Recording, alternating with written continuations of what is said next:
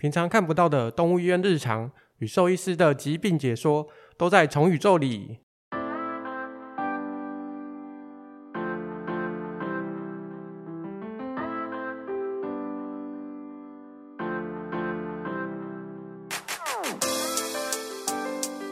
嗨，大家好，我是主持人麦卡。我们今天特别来宾非常特别，因为我们今天是直接从台北连线来录制这个题目。我们请我们今天从台北来连线的王岳医师跟大家打一下招呼。Hello，大家好，我是王岳兽医师。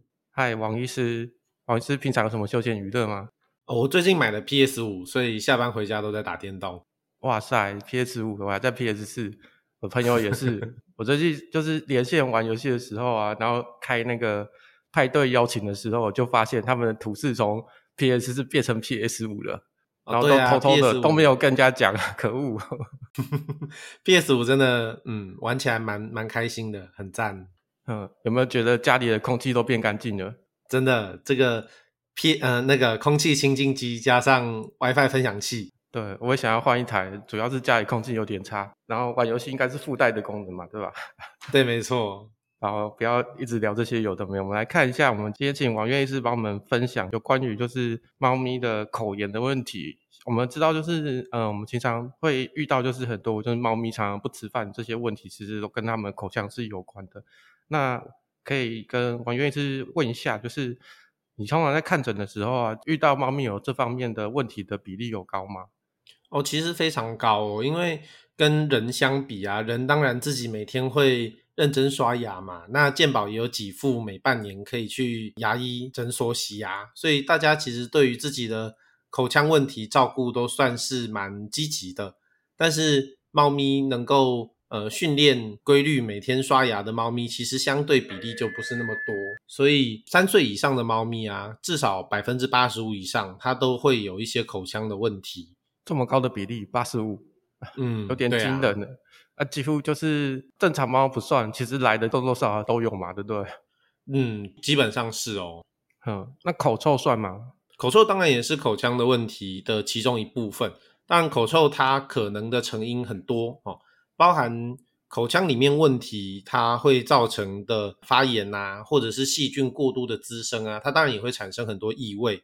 那但是有很多疾病，例如说肾脏病，或者是。像是我们说糖尿病，它都有可能会在口腔里面造成一些呃不一样的气味，嗯，所以这个还是要请医生检查过他们的口腔才知道是不是真的就是因为牙齿不好造成的。那刚刚有提到就是有很多不同的成因吗？那比较常见的有哪一些？像我们最常见的牙周病啊，第一个呃应该是说最常见的牙齿问题里面啊，绝大多数猫咪一定都会有某个程度的牙龈发炎跟牙周病的状况。但是同时也常常会发生一些呃，例如说齿吸收啊，或者是口炎这样子的疾病，是可以跟牙龈炎或牙周病一起发生的。它这些牙周的疾病啊，我知道猫咪是不是有一些也是它不是因为饮食的问题所造成的？对，其实本来就会嗯，其实我们刚刚说到的这些口腔的疾病啊。绝大多数其实它是在正常生活的过程之中，它慢慢一点一滴累积的，并不是说它吃了不适当的食物或者不适当的罐头，造成说它的口腔会出现这些疾病。甚至有一些疾病，它是跟特定的病毒感染啊，或者是猫咪本身免疫系统的问题是有相关性。嗯，那它这些就是有相关性的感染是什么？哦，例如说像我们看到口炎这件事情，它基本上呢，除了牙周、哦、牙龈附近的发炎之外，我们也常常看到口腔里面没有牙齿的区域，它也是大范围的红肿发炎，然后会造成很严重的疼痛。那这样子的状况啊，常常就会跟猫艾滋病的病毒、猫白血病的病毒，或是猫卡里西病的病毒这些事情是有关系的。当然，也常常是他们自体免疫造成他身体在不该发炎的地方一直持续性发炎的状况，就会造成他们这样子口炎的情形。刚刚有提到像猫艾滋病、猫白血病这一些，所以他如果有口炎的状况，他是不是就只能控制？因为他这个好像都是没办法根治的疾病。嗯，绝大多数的猫咪是可以通过不管是药物啊，或者是外科的方式去帮它维持它的生活品质，控制发炎的情形。那有一些猫咪经过比较积极的治疗之后，它其实是可以把生活品质维持在一个非常非常良好的状态。只是有一些可能就是会需要搭配长期的药物控制这样子。刚刚王医师有提到说可以用外科的方式，外科的方式要怎么帮助它？哦，外科的方式现在其实有很多，最传统的方式啊，就是我们看到它口腔里面哪里有发炎，我们就把那个区域的牙齿把它拔掉。嗯当然，牙齿拔掉，它就跟截肢一样，拿掉的东西就再也回不来了。所以，我们现在新的观念都会趋向于，就是说，诶，如果我可以用其他的方式来辅助控制，达到良好控制效果的话，能够不要拔的牙齿，当然我们会希望尽量帮它留着。例如说，诶，我们在麻醉中的时候，可以帮他做口腔里面用所谓四级雷射的方式去减缓他的局部发炎反应，啊，或者是说，我们也可以在口腔的黏膜。注射一些药物去调整他的免疫状况，有时候也可以达到不错的控制效果。那最后最后一步才会是拔牙。那当然，在做这些事情之前呢、我觉得最最重要的一件事情就是说，我们要先在洗牙的过程中，把它口腔里面的细菌减少到一个程度啊，然后让它这些已经牙周病发炎的牙齿。如果说太严重，真的已经没有功能，只会造成它一直不断的发炎疼痛的牙齿，这些牙齿把它拔掉。但是有一些牙齿，它其实只是因为它靠近发炎的区域，但它其实本身结构和功能上面没有太大问题的话，我们就会希望能留的尽量先帮它留着。嗯。那王医师，我可以问一下，你的经验上来讲啊，你有发现就是会不会有可能喜欢吃是要跟只吃罐头，或者是那种放养的，会他们的口腔疾病的发生率会有差别？我觉得啊，这件事情有一点点像是、嗯、呃体质影响才是最大的。就像有一些小朋友，他一天到晚在吃糖果，可是他每次去看牙医，牙医都说他的牙齿很健康，没有蛀牙。这个小孩就是我，嗯、对。但是有一些小小朋友，他也就是呃，没有什么特别，很爱吃糖果、零食啊，也都乖乖刷牙、啊。可是他的牙齿总是很烂。这个事情，我觉得体质的影响可能还是超过呃食物的种类这些等等的。当然，理论上来说，我们如果吃的是湿的食物、罐头类啊，啊，甚至是有一些猫咪会吃呃生食啊。鲜食啊，这些食物的话，湿的食物它比较容易残留在口腔里面，相对的细菌滋生的状况也会比较明显。嗯，这个是理论上是这样啦，但我觉得每一只猫咪状况真的会差很多。嗯，对。那不过我觉得，对，有一个蛮有，就是各位饲主在家里可以观察的点，就是说，如果他以前吃饲料都会烤烤烤这样子去啃饲料。但是发现，哎，怎么最近好像都没听到它啃饲料的声音？它可能饲料都是用吞的，或者甚至更严重的话，它呃变成不爱吃饲料了，呃，都比较喜欢吃罐头。但是以前明明不会这样，那往往也有可能是因为它牙齿在不舒服。嗯，这是可以提供饲主在家里及早发现到它有这个问题的状况。对，嗯，对。那它，因为它有些东西，它是属于就是它可能会一直伴随它，就是这一辈子嘛。有些状况，是那他他那个吃药的情况啊，他是必须要一直吃吗？还是是看情况做调整？嗯，一定，当然一定是看他的口腔里面发炎的情形啊，然后他、嗯、呃吃东西的状况来做调整。那、嗯、比较多数的猫咪，如果说是口炎这样的情形的话，会需要蛮长期的用药。但是有一些猫咪，诶，它如果控制的效果很好。它有可能经过一段时间，可能是几个月的用药之后，它可以慢慢把剂量调低到某个程度，嗯、可能甚至达到，例如说，呃，停药几个月的时间，诶，它有可能会再复发，或者是说有一些猫咪，它可以变成，例如说，从每天要吃两次的早晚吃药，变成，诶，两天吃一次，三天吃一次药，也可以维持不错的状态。所以还是要看每一只猫咪控制的状况有没有理想。嗯。所以要照顾这种猫咪的家长真的是蛮辛苦的，蛮辛苦的哦。嗯，还好我们家的还好，但是我们家有尿不出来的问题。哦，那个也很辛苦。对，当上帝帮你开了一扇窗，他就会记得帮你焊上一扇门的。没错。呃，然后有一些那个猫齿吸收症，这是指它的什么样的情况啊？哦，猫齿吸收症啊，这是一个很特别的疾病，嗯、是只有猫咪会有这样的状况。那它的发生原因会跟呃免疫系统的一些异常会有关系。其实确切的成因并不是非常的明了，但是我们可以简单分成两个类型。好、嗯，第一个类型就是说。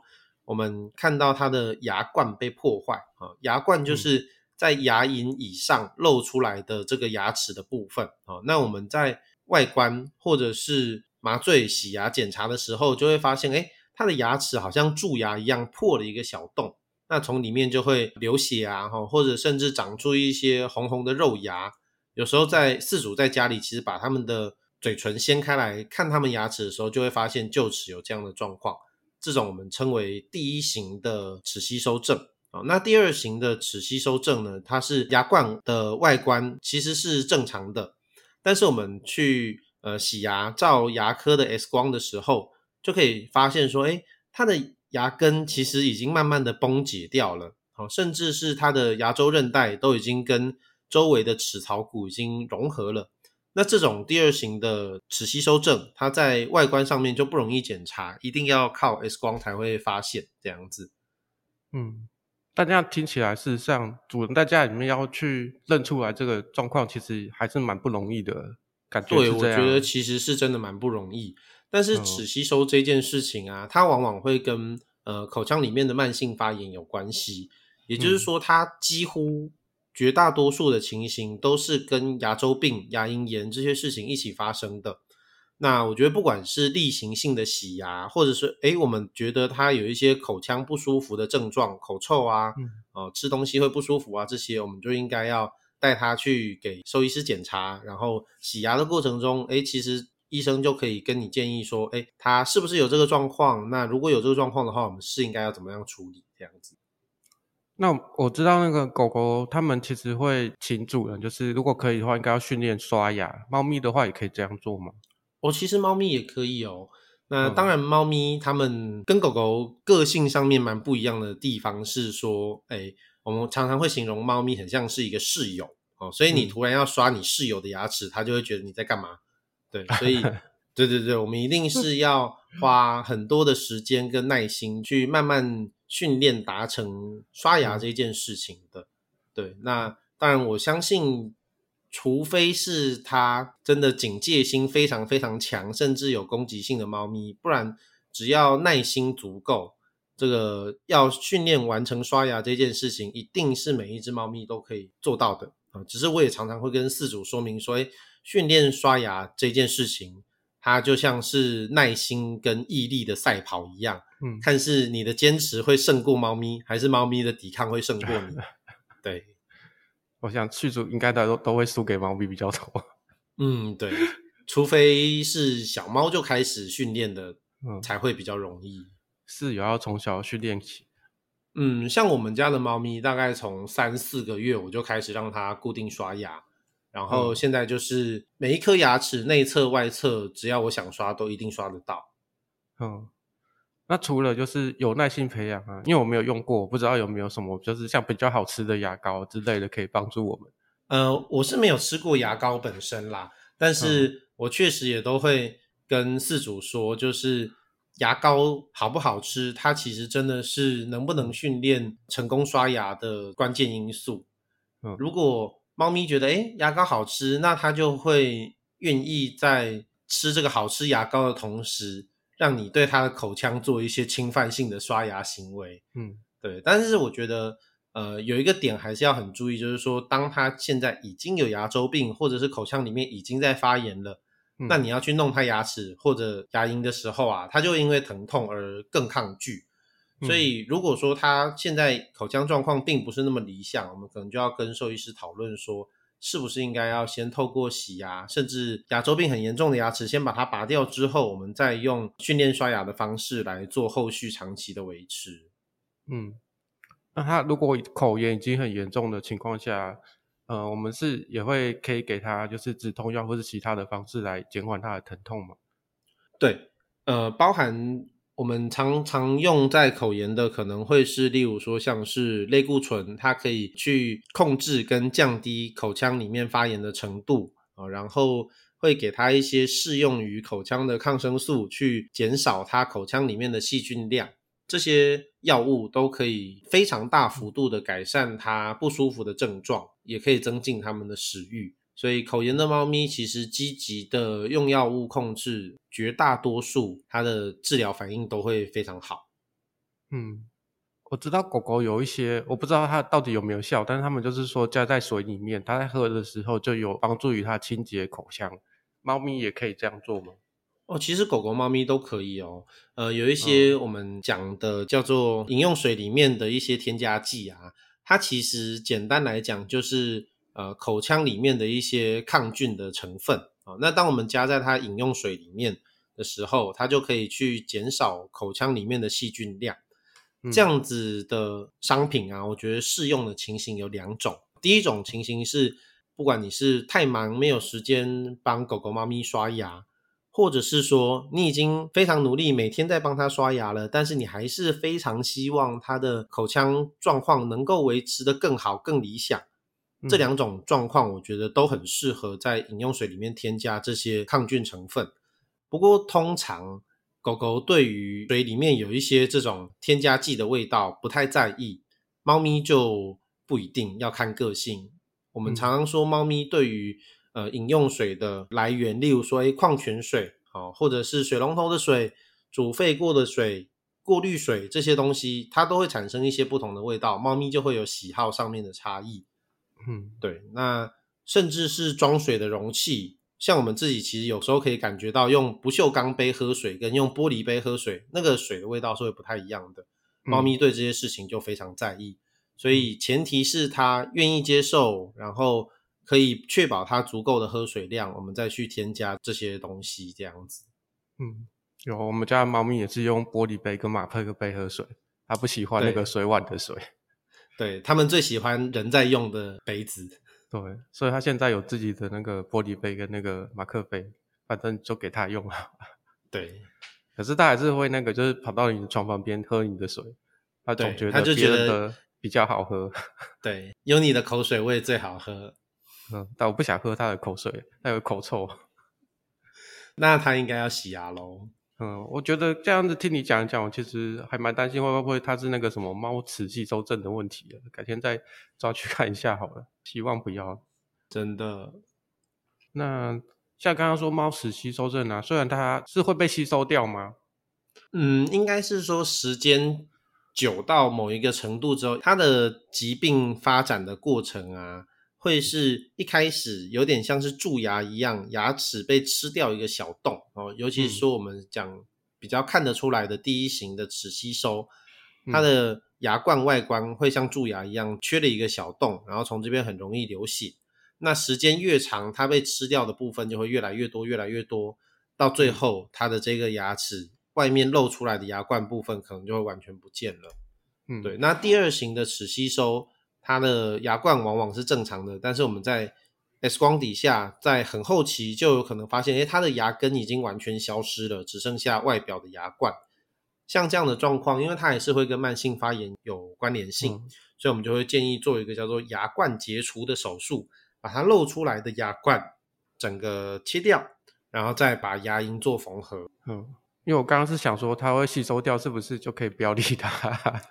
没有哦，它如果、嗯我们最怕的事情是，它外面牙冠已经被吃掉、被破坏掉，完全看不到牙冠了。但是它底下的牙根一直持续在发炎，嗯、那就会变成说，我们从外观检查完全没有办法发现它的异常，嗯、但是却一直有一个东西在底下造成疼痛。嗯、所以，我们做牙科检查或者洗牙的时候，一起拍全口的 X 光，其实也是非常非常重要的。因为它像这种就是。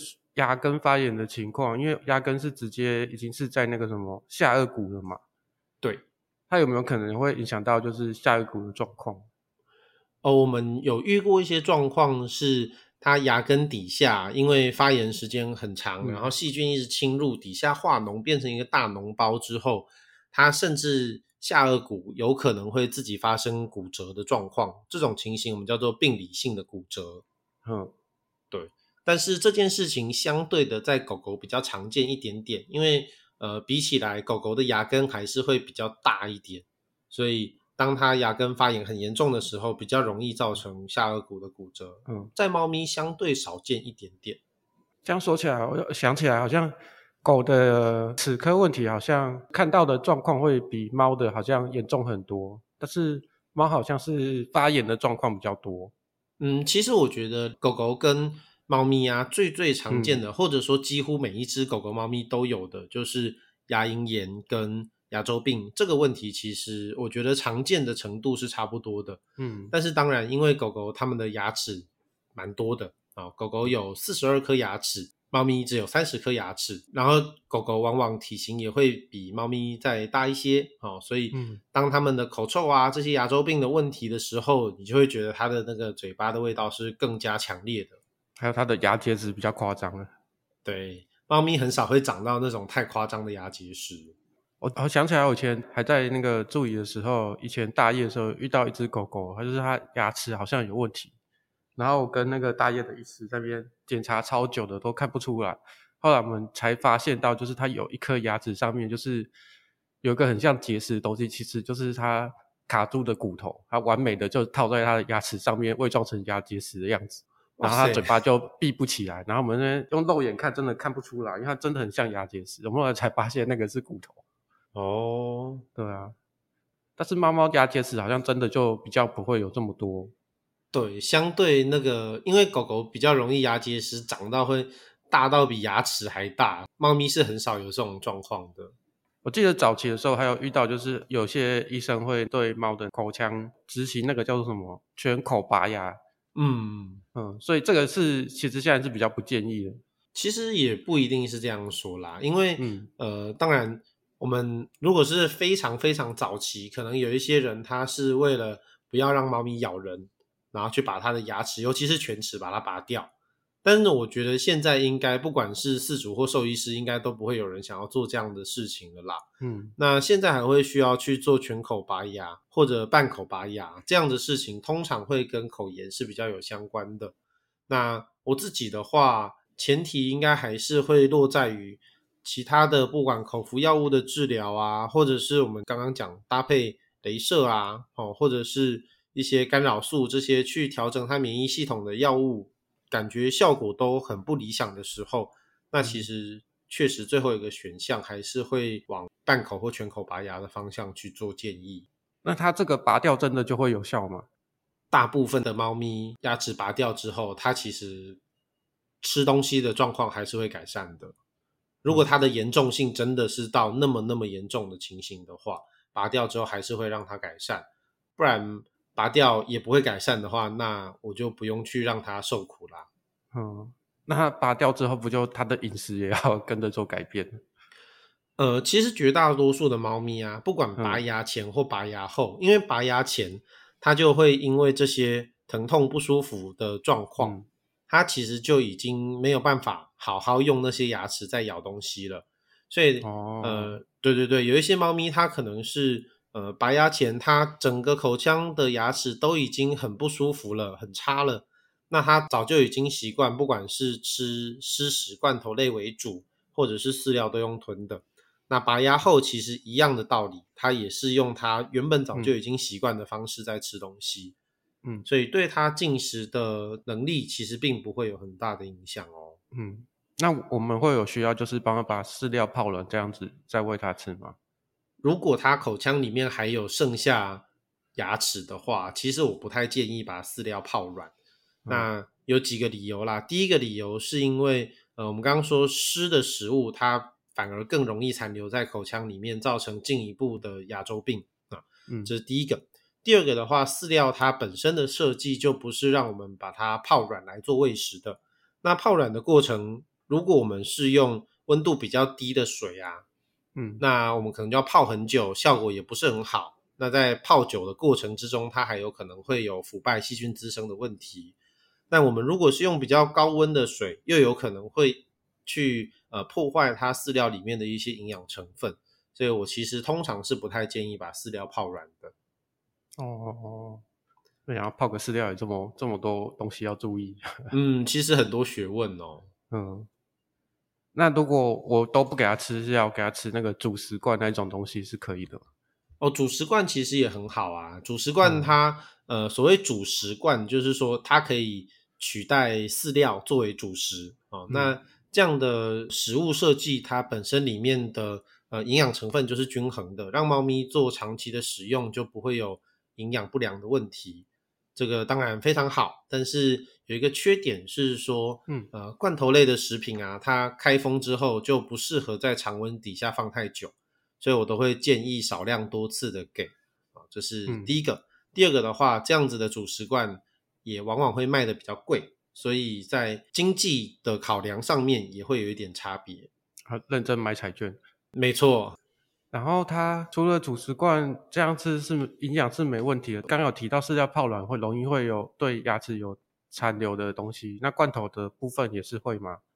罐头当然也有可能啊，所以、嗯、呃，不管是吃。饲料吃罐头，我们都会觉得说，哎，定期帮他检查口腔，甚至洗牙，这些事情都是很必要的。嗯，猫咪大概每年会需要做几次这种牙科的检查？像人呐、啊，因为去洗牙或者做口腔的检查是不用麻醉，就只要牙医叫你啊，你就把嘴巴打开。所以健保给付是半年可以做洗牙跟口腔检查一次嘛。嗯，那在猫咪来讲啊，我会觉得说不一定需要每年都到洗牙哦，因为毕竟每一次洗牙都需要麻醉哦。那不管是麻醉的风险啊，或者是经费的考量，其实都是一个影响因素啦。但我会觉得说，哎。每半年到一年的时间，不管是利用打预防针的机会，或者是做健康检查的机会，甚至是有一些哎其他小问题需要到动物医院看医生的机会，都可以提醒医生帮他们做一下口腔外观的检查，嗯、医生就可以根据他们呃牙齿跟牙龈的状况来建议猫咪是不是该需要洗牙，或者是可以再等一等。嗯、这种口腔外观检查就不需要麻醉，就是医生直接看一下这样子。对，除非是非常非常呃凶的猫咪，那我们真的会接触不太到它的口腔，嗯、就可能还是会需要在麻醉的状态才能去、嗯、去检查它牙齿的健康程度。不然，大部分可能九成五以上的猫咪，它其实诶稍微嘴唇翻开来，呃嘴皮拉一下，我们就可以看到它牙齿是不是健康了。嗯，现在的猫咪比较乖，我记得以前很多猫都是超凶的。嗯，我觉得现在的人可能是因为教养猫咪的方式也比较进步哦，会跟、嗯、跟猫咪培养感情啊，哦这些他们就比较会愿意忍受我们对他们做这些事情。那以前如果早期比较多那种放养半放养的猫咪，那它可能就是会比较凶一点，也是很合理的啦。嗯，好哦，非常感谢王岳医师帮我们的分享。那我们因为现在夏天快要到了嘛，对不对？有时候我们会使用一些除虫药剂的问题，嗯啊、不知道是不是王医师下次也可以来帮我们继续讲关于猫咪使用这些除虫药剂的问题呢？好啊，那我们就下次见喽。好，那我们今天就非常开心的跟王医师聊到这里。线上来宾，如果你喜欢我们的节目的话，也请记得给我们留下五星好评，然后记得分享加订阅。如果对我们有什么意见的话，也可以在我们的留言板上留言给我们，让我们知道，或是你们想要听的知识，也可以留言给我们。今天跟王律师就到这边喽，谢谢大家，谢谢大家，拜拜，拜拜。